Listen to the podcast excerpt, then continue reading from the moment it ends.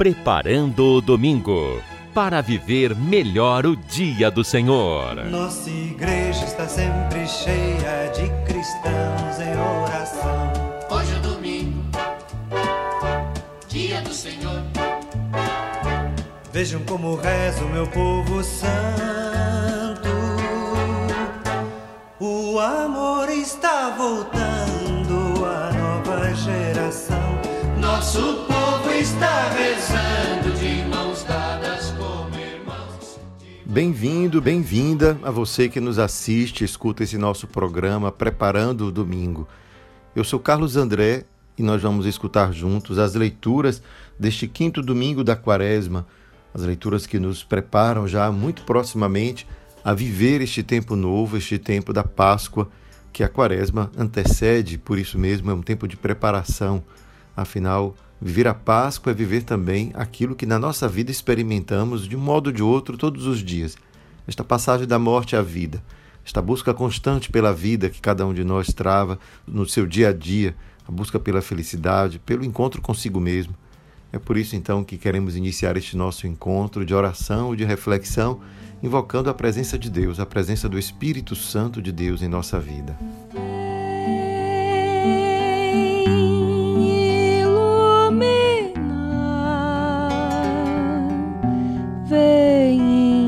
Inspirar o pensamento, milagres faz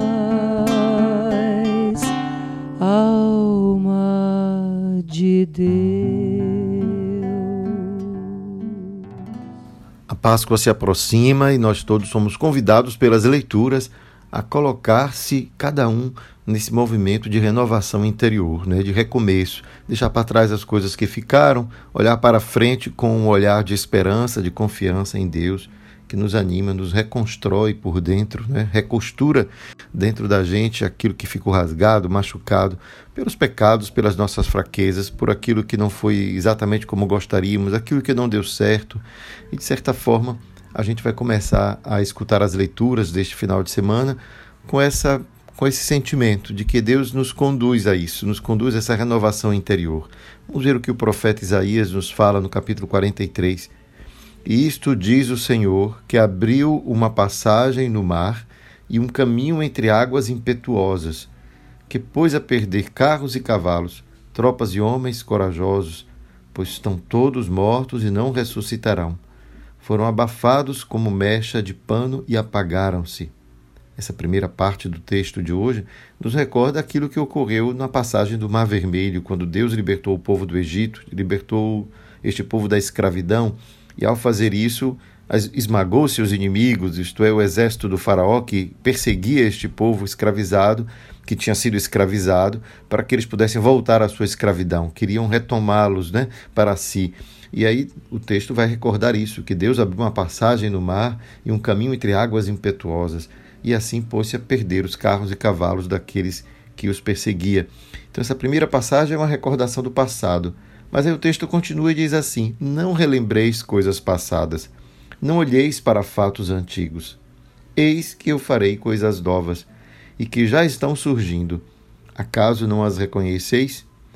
Pois abrirei uma estrada no deserto e farei correr rios na terra seca. Hão de gloriar-me os animais selvagens, os dragões e os avestruzes, porque fiz brotar água no deserto e rios na terra seca, para dar de beber a meu povo, a meus escolhidos. Este povo eu o criei para mim, e ele cantará meus louvores. Esse é um texto que faz a gente pensar quanto na própria vida, muitas vezes, a gente se pega fazendo memórias de coisas que passaram, muitas vezes coisas dolorosas, e essas coisas dolorosas continuam emperrando o nosso caminho, nos impedindo, inclusive, de fazer com que coisas novas surjam, porque estamos sempre recordando o passado.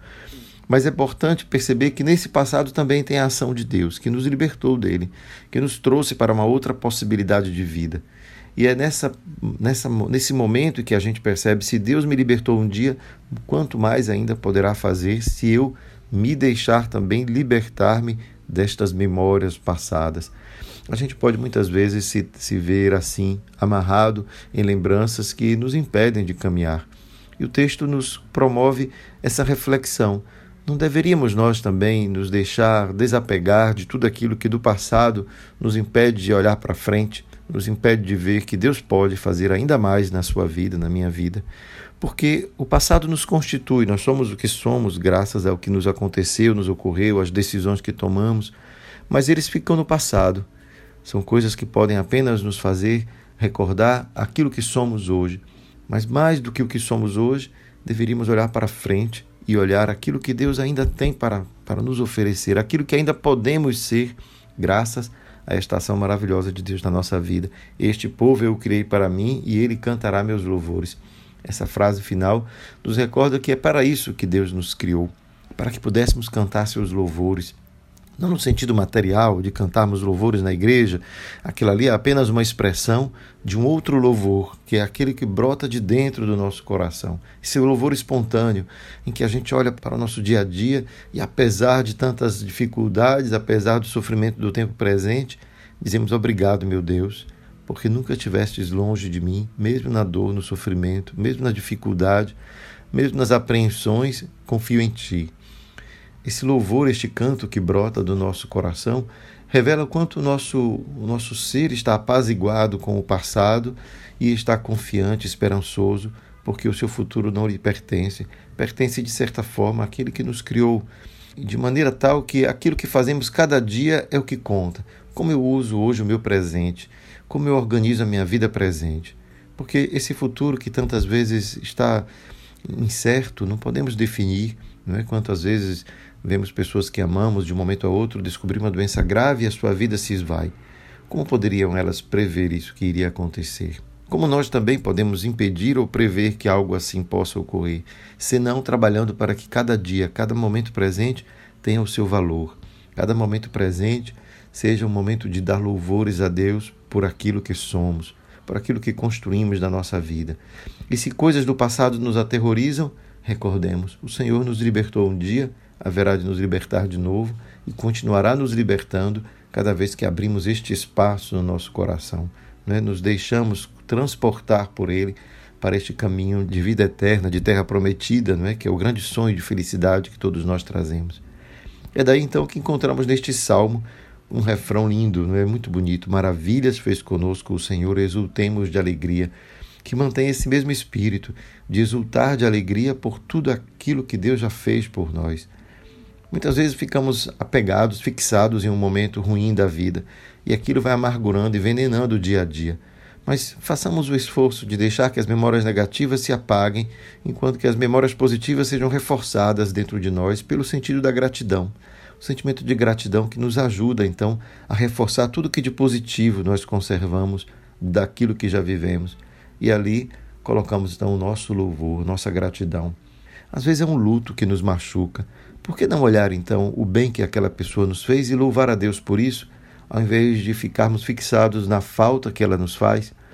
Então, muitas vezes o luto pode ser superado se nós conseguimos então de nos desapegar desse sentimento ruim que de alguma maneira ou de outra nos coloca no lugar da vítima e gostamos de ficar ali, né, consolando-nos a nós mesmos ou esperando, desejando ser consolado, quando na verdade está faltando dentro de nós uma atitude, a primeira delas talvez de gratidão, que portanto pode nos ajudar a soltar essas amarras do passado, olhar para frente, cantar os louvores do Senhor, daquilo que ele já fez em tua vida. A carta de São Paulo aos Filipenses, que é a segunda leitura deste dia, vai nos falar assim: Irmãos, na verdade considero tudo como perda diante da vantagem suprema que consiste em conhecer a Cristo Jesus, meu Senhor. Por causa dele eu perdi tudo. Considero tudo como lixo para ganhar Cristo e ser encontrado unido a Ele. Não com minha justiça provindo da lei, mas com a justiça por meio da fé em Cristo, a justiça que vem de Deus na base da fé. Essa primeira parte da leitura da carta de São Paulo aos Filipenses vai nos fazer recordar em que eu ponho a minha esperança mesmo, não é? Quando a gente busca uma razão para caminhar, para ir para frente, a gente pode muitas vezes não achar dentro de nós mesmos essa motivação, esta força. E aqui São Paulo vai colocar uma razão para isso. A minha razão é Cristo. Eu descubro que tudo aquilo que eu posso adquirir na vida, tudo aquilo que eu posso conquistar, se torna pequeno diante daquilo que por Cristo eu já conquistei.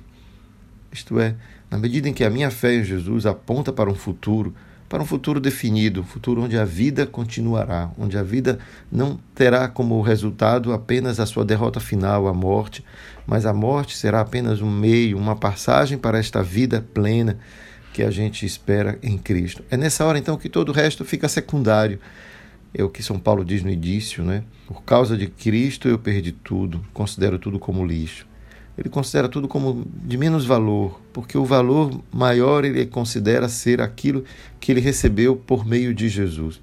E é claro, se nós cremos que em Jesus encontramos a ressurreição como palavra final para a vida, é lógico que todo o resto, o que, que poderia ser maior do que isso? E continua então Paulo dizendo assim: Esta consiste em conhecer a fé, a Cristo, isto é, a fé, não é? A fé consiste em conhecer a Cristo, experimentar a força da sua ressurreição ficar em comunhão com os seus sofrimentos, tornando-me semelhante a ele na sua morte, para ver se alcanço a ressurreição dentre os mortos. A semelhança a Cristo na morte, de certa forma, tem a ver com o sofrimento. Claro, Jesus sofreu na cruz, esse sofrimento suportado por amor. Mas ali a gente entende que esse sofrimento ele não é casual, ele não é arbitrário. Existe uma semelhança a Cristo que significa muito mais uma semelhança com a sua vida isto é, aceitar o sofrimento por ter vivido como Jesus, buscando o amor, a fraternidade, tentando servir ao próximo, ser justo, ser honesto, ser puro nas suas intenções. Se tudo isso me trouxer sofrimentos, eu prefiro este sofrimento e ganhar tudo com Cristo do que viver de outro modo e perder a esperança de viver com Ele. Esse é o raciocínio de Paulo. Não é o sofrimento pelo sofrimento, aquelas dificuldades que não, não queremos e acaba acontecendo na nossa vida. Não, Paulo está falando dos sofrimentos derivados da forma de viver de Jesus. E se eu me uno a ele, portanto, eu não posso esquecer que esse sofrimento que ele passou, eu também poderei um dia sofrer, por causa justamente de buscar viver dessa forma. Então ele continua: Não que já tenha recebido isso tudo, isto é, a graça da ressurreição, o que já seja perfeito, já tenha me assemelhado a Cristo de tal modo de ser como ele mas corro para alcançá-lo, corro para me tornar próximo de Jesus, cada vez mais parecido com ele, visto que já fui alcançado por Cristo, visto que Cristo já veio até mim com a sua graça, com a sua força, com o amor. Irmãos, eu não julgo já tê-lo alcançado. Ninguém é presunçoso, né, de termos já sido considerados assim parecidos com Jesus, santo como ele é santo. Uma coisa, porém, eu faço, esquecendo o que fica para trás Olha mais uma vez, esquecer o que fica para trás, é, as nossas fraquezas, limitações, os momentos difíceis que nos fizeram cair, os momentos de queda. Eu me lanço para o que está na frente. E na frente está a graça de Cristo que me alcançou, está a força de Deus que me garante que não me deixará no chão se eu vier a cair de novo. Corro direto para a meta, rumo ao prêmio, que do alto Deus me chama a receber em Cristo Jesus. Essa é uma vida que encontra paz, porque não se apega ao passado, mas se apega a este futuro prometido por Cristo, mas realizado não apenas na promessa, mas realizado na sua vida. É uma maneira de colocar paz e serenidade nas inquietações, nas angústias, de tentar descobrir, portanto, que do passado nos vêm as razões, as fontes das nossas angústias presentes, mas pode ser também que a gente encontre neste passado a ação de Deus que nos conduziu, que nos manteve vivos, que nos manteve capazes de olhar para frente. E essa capacidade de olhar para frente que aqui o texto de Paulo nos convoca e nos diz: é Cristo que nos dá esta força. Coloquemos-nos, portanto, no seu seguimento. Escutemos as suas palavras. Deixemos que o seu convite, o convite de Cristo, de agir conforme o coração de Deus, né? agir conforme aquilo que já descobrimos do amor, da verdade, da justiça, todas essas palavras grandes, acho que no dia a dia elas buscam ser concretas, não é? buscam encontrar um rosto no qual a gente pode também colocar nossa esperança de vida, de amor, de fraternidade, de compartilhamento. Que o Senhor nos ajude, então, nesse momento, a passar o Evangelho, já termos feito este caminho, este caminho de abertura para o futuro que vem de Deus, que vem de Cristo, que vem da sua ressurreição. Louvor a vós, ó Cristo, Rei da eterna glória.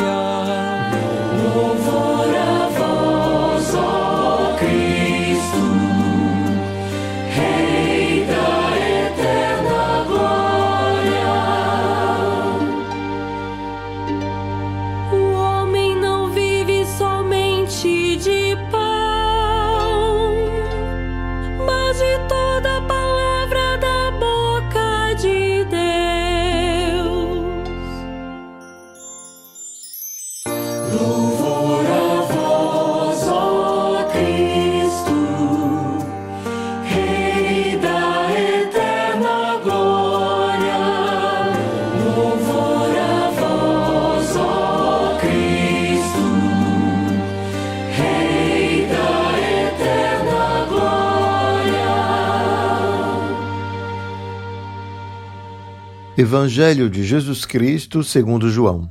Naquele tempo, Jesus foi para o Monte das Oliveiras. De madrugada voltou de novo ao templo. Todo o povo se reuniu em volta dele. Sentando-se, começou a ensiná-los.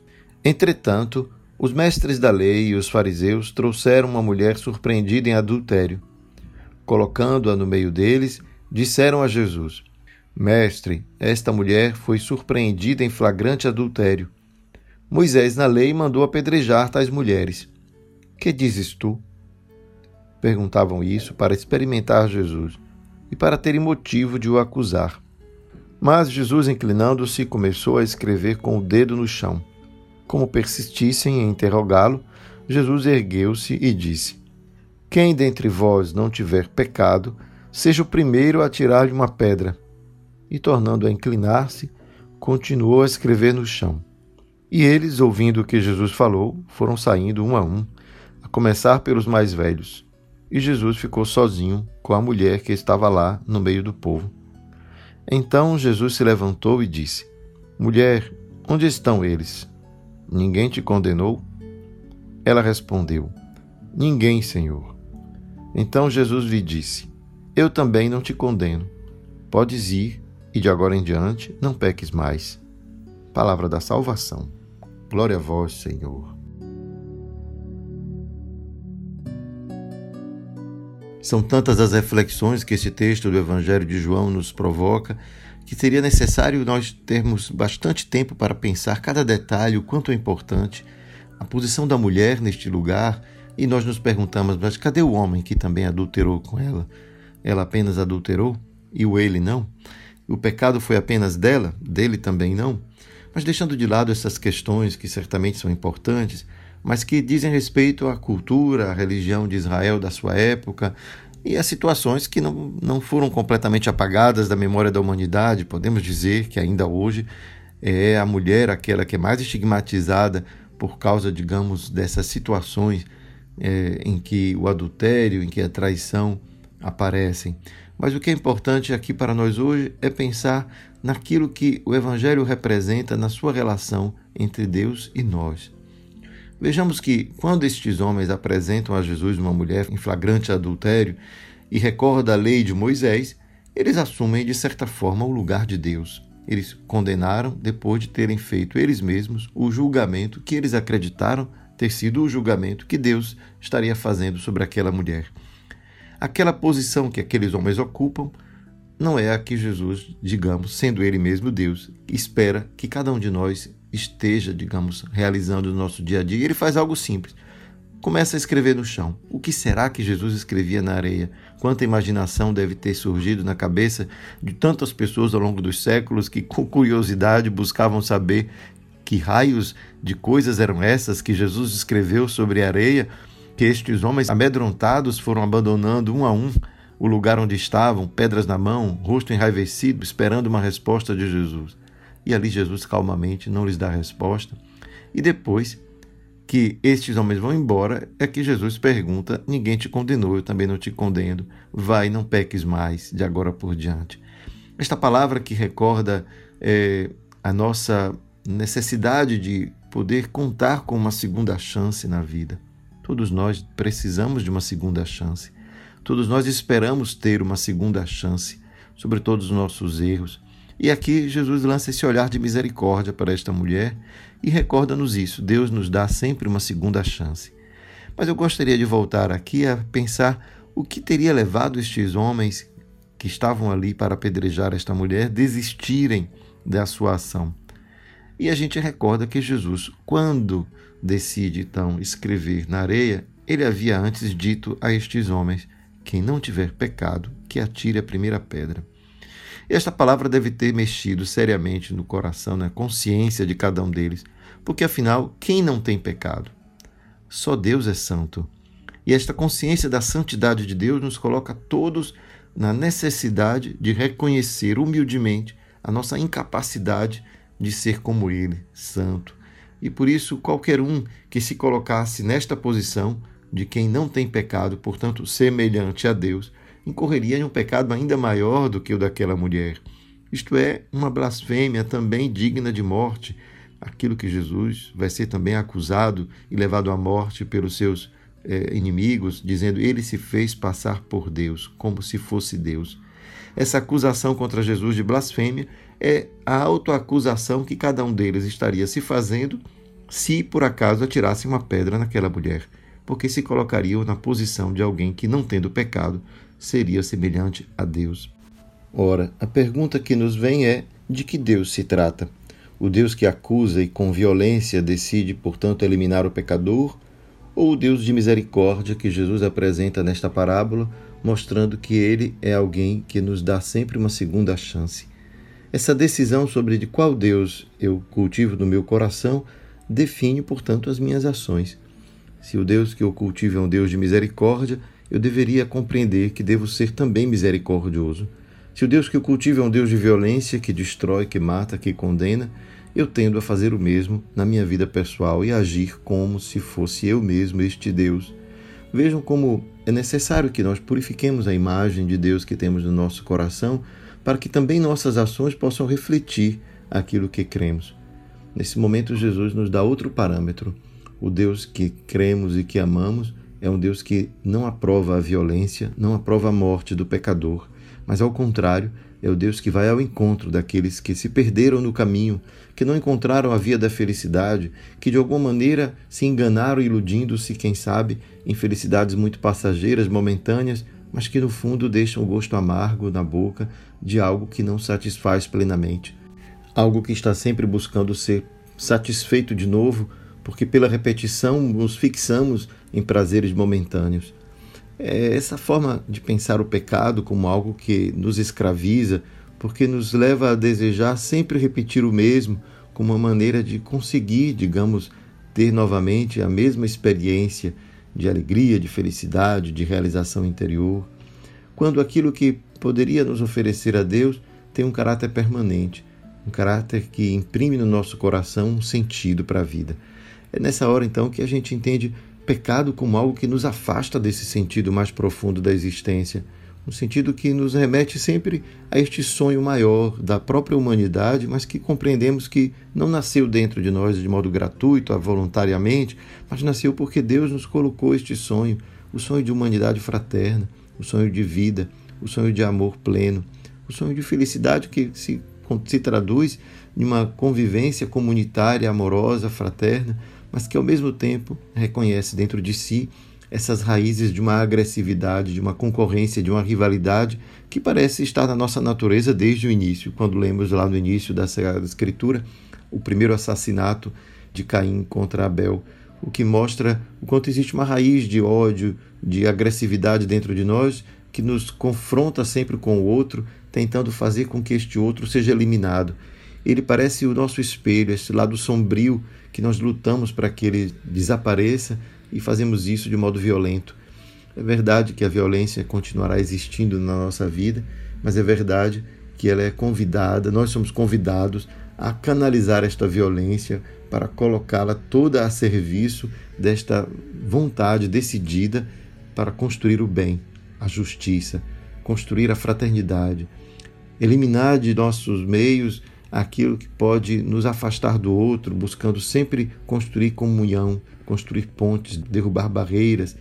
É, essa realidade é aquilo que a religião propõe. Então, uma religião que propõe a violência e a eliminação do outro é uma, uma religião falsa.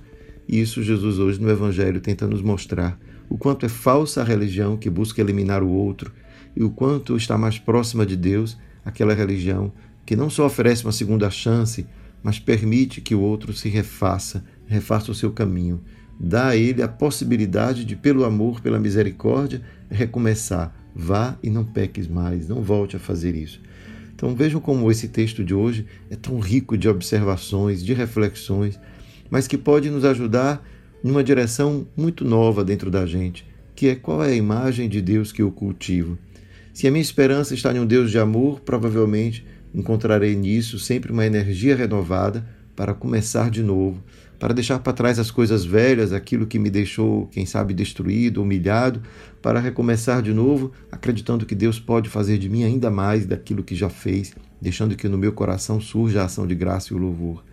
Mas quem sabe se no meu coração tem um Deus assim que me persegue, que está sempre ali à minha cola, tentando, quem sabe, me punir de alguma maneira, o quanto será amarga também a minha vida, a minha religião, e quanto poderei fazer amarga a vida e a religião daqueles que estão ao meu redor, e tudo isso por uma falsa imagem de Deus. Deixemos, portanto, que neste Evangelho Jesus nos ajude a corrigir a imagem de Deus que dentro de nós cresceu.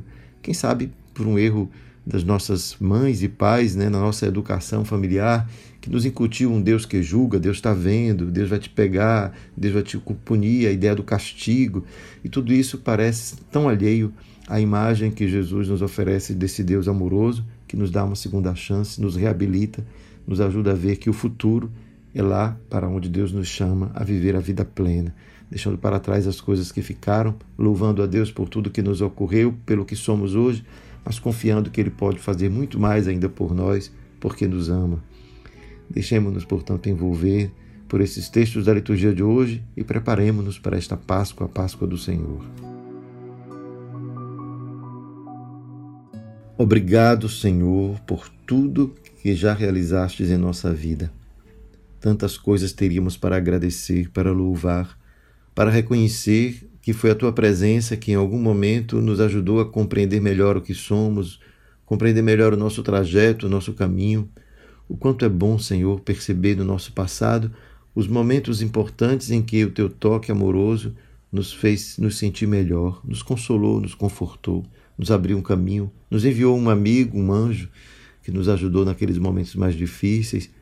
Tudo isso que revela a tua mão amorosa que nos conduz, também nos abre um caminho de esperança para que nós possamos ser pessoas melhores, possamos buscar construir um mundo melhor, porque descobrimos que este é o teu desejo, para além de toda a condenação, de toda a crítica, todo o negativismo, pessimismo que pode nos, nos assaltar no mundo como o nosso, tão cheio de, de notícias ruins. Ajuda-nos, Senhor, a purificar a nossa mente, o nosso coração de tudo isso, para que possamos continuar confiando de que o teu amor é muito maior do que tudo que podemos imaginar e que, portanto, por causa dele temos esperança de construir juntos um mundo mais fraterno, de sermos nós mesmos mais fraternos, mais amorosos, mais sensíveis à dor do outro. Que a tua misericórdia, o teu amor nos conforte, nos console e que faça nos permitir abrir uma senda nova, um caminho novo, inaugurar uma vida nova neste tempo de Páscoa que se aproxima. Que a tua bondade e teu amor nos abençoe e nos conduza hoje e sempre, Pai, Filho e Espírito Santo. Amém.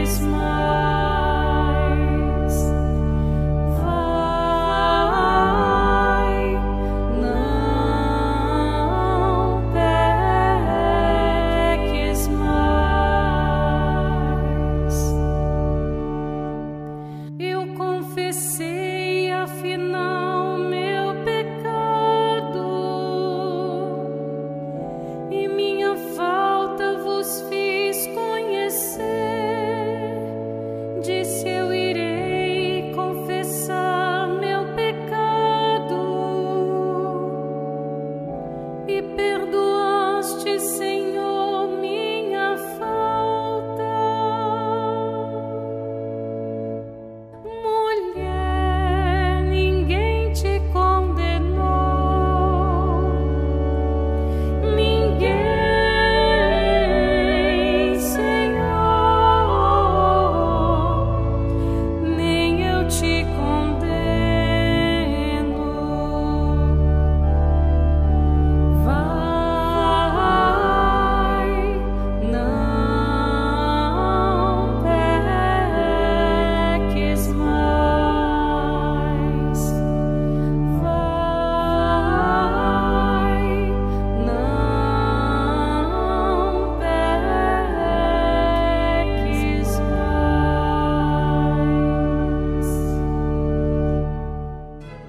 Preparando o Domingo para viver melhor o Dia do Senhor.